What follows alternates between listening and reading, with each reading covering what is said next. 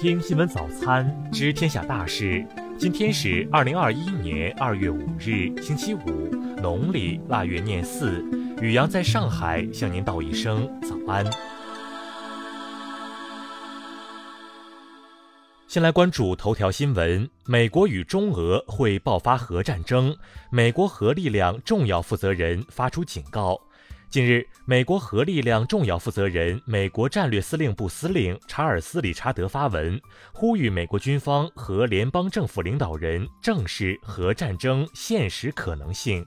理查德宣称，中俄开始以冷战高峰期以来从未见过的方式积极挑战国际规范。如果放任不管，将增加大国危机或冲突的风险。他还列举了中俄在核武器等先进武器上进行投资的所谓例证。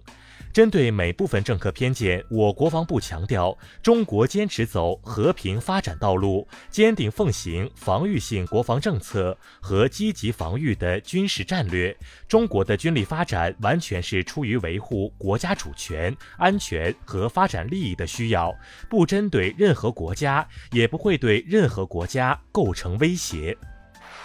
再来关注国内新闻。昨日，中国外交部就美军舰穿越台湾海峡一事回应表示，中方将继续时刻保持高度警戒，随时应对一切威胁挑衅，坚决捍卫国家主权和领土完整。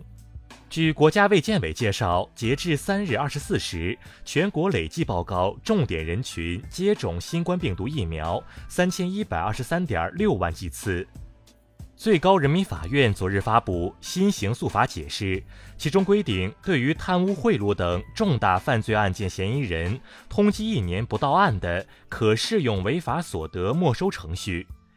商务部昨日表示，近期米面油肉蛋菜等生活必需品市场供应有所增加，价格继续企稳，有的品种出现回落态势。国家网信办决定即日起开展专项行动，重点整治不良网络社交行为和网络暴力现象，打击诱导未成年人应援打榜、刷量控评行为，整治煽动粉丝互撕和进行网络欺凌的行为。人社部近日公布的技能人才薪酬分配指引指出，岗位工资可采取一岗一薪、岗变薪编，也可采取一岗多薪、宽带薪酬形式。教育部昨日发布二零二一年工作要点，其中包括开展中小学校园欺凌专项治理，各地儿童青少年总体近视率比二零二零年下降零点五或一个百分点以上等。银保监会和央行近日联合发布通知，明确第一顺位继承人提取已故存款人一万元以内存款的，无需提交继承公证书。再来关注国际新闻，数据显示，自今年一月以来，美国已有超过十万人因感染新冠死亡，至此，美国新冠死亡病例总数超过四十五万例。美国司法部三日撤销了一宗指控耶鲁大学歧视白人和亚裔申请者、违反联邦民权法的诉讼。这一迹象表明，拜登政府可能会在更大范围内改变联邦政府在民权执法方面的立场。三日，俄罗斯外交部与美国驻俄使馆交换照会，相互通报对方延长新削减战略武器条约有效期协议的内部程序已经完成，当日生效。加拿大联邦政府三日宣布，将极右翼组织“骄傲男孩”列为恐怖主义实体。加政府称，该组织在一月六日美国冲击国会大厦事件中扮演了关键角色。塞尔维亚总统武契奇三日表示，感谢中方向塞方提供新冠疫苗，同时为塞尔维亚成为首个大规模接种中国疫苗的欧洲国家感到自豪。日本警视厅初步统计数据显示，二零二零年日本全国警方查获的触犯刑法案件共六十一万四千三百零三起，较二零一九年减少百分之十七点九，创下战后最低纪录。韩国总统文在寅四日与美国总统拜登通电话，双方商定将进一步升级韩美同盟关系，并认为有必要尽快制定全面的对朝鲜战略。世界经济论坛三日宣布，其2021年特别年会将延后至今年8月17日至20日举行，举办地仍为新加坡。再来关注社会民生新闻。近日有网友反映称，四川南充一老赖被评为区级道德模范。当地精神文明办工作人员回应称，已撤销其荣誉称号，并收回奖牌和荣誉证书。针对网传山东泰安某医院不给发热患儿诊治的视频，当地卫健委回应称，视频内容与事实不符，视频拍摄者已主动在网上删除该视频。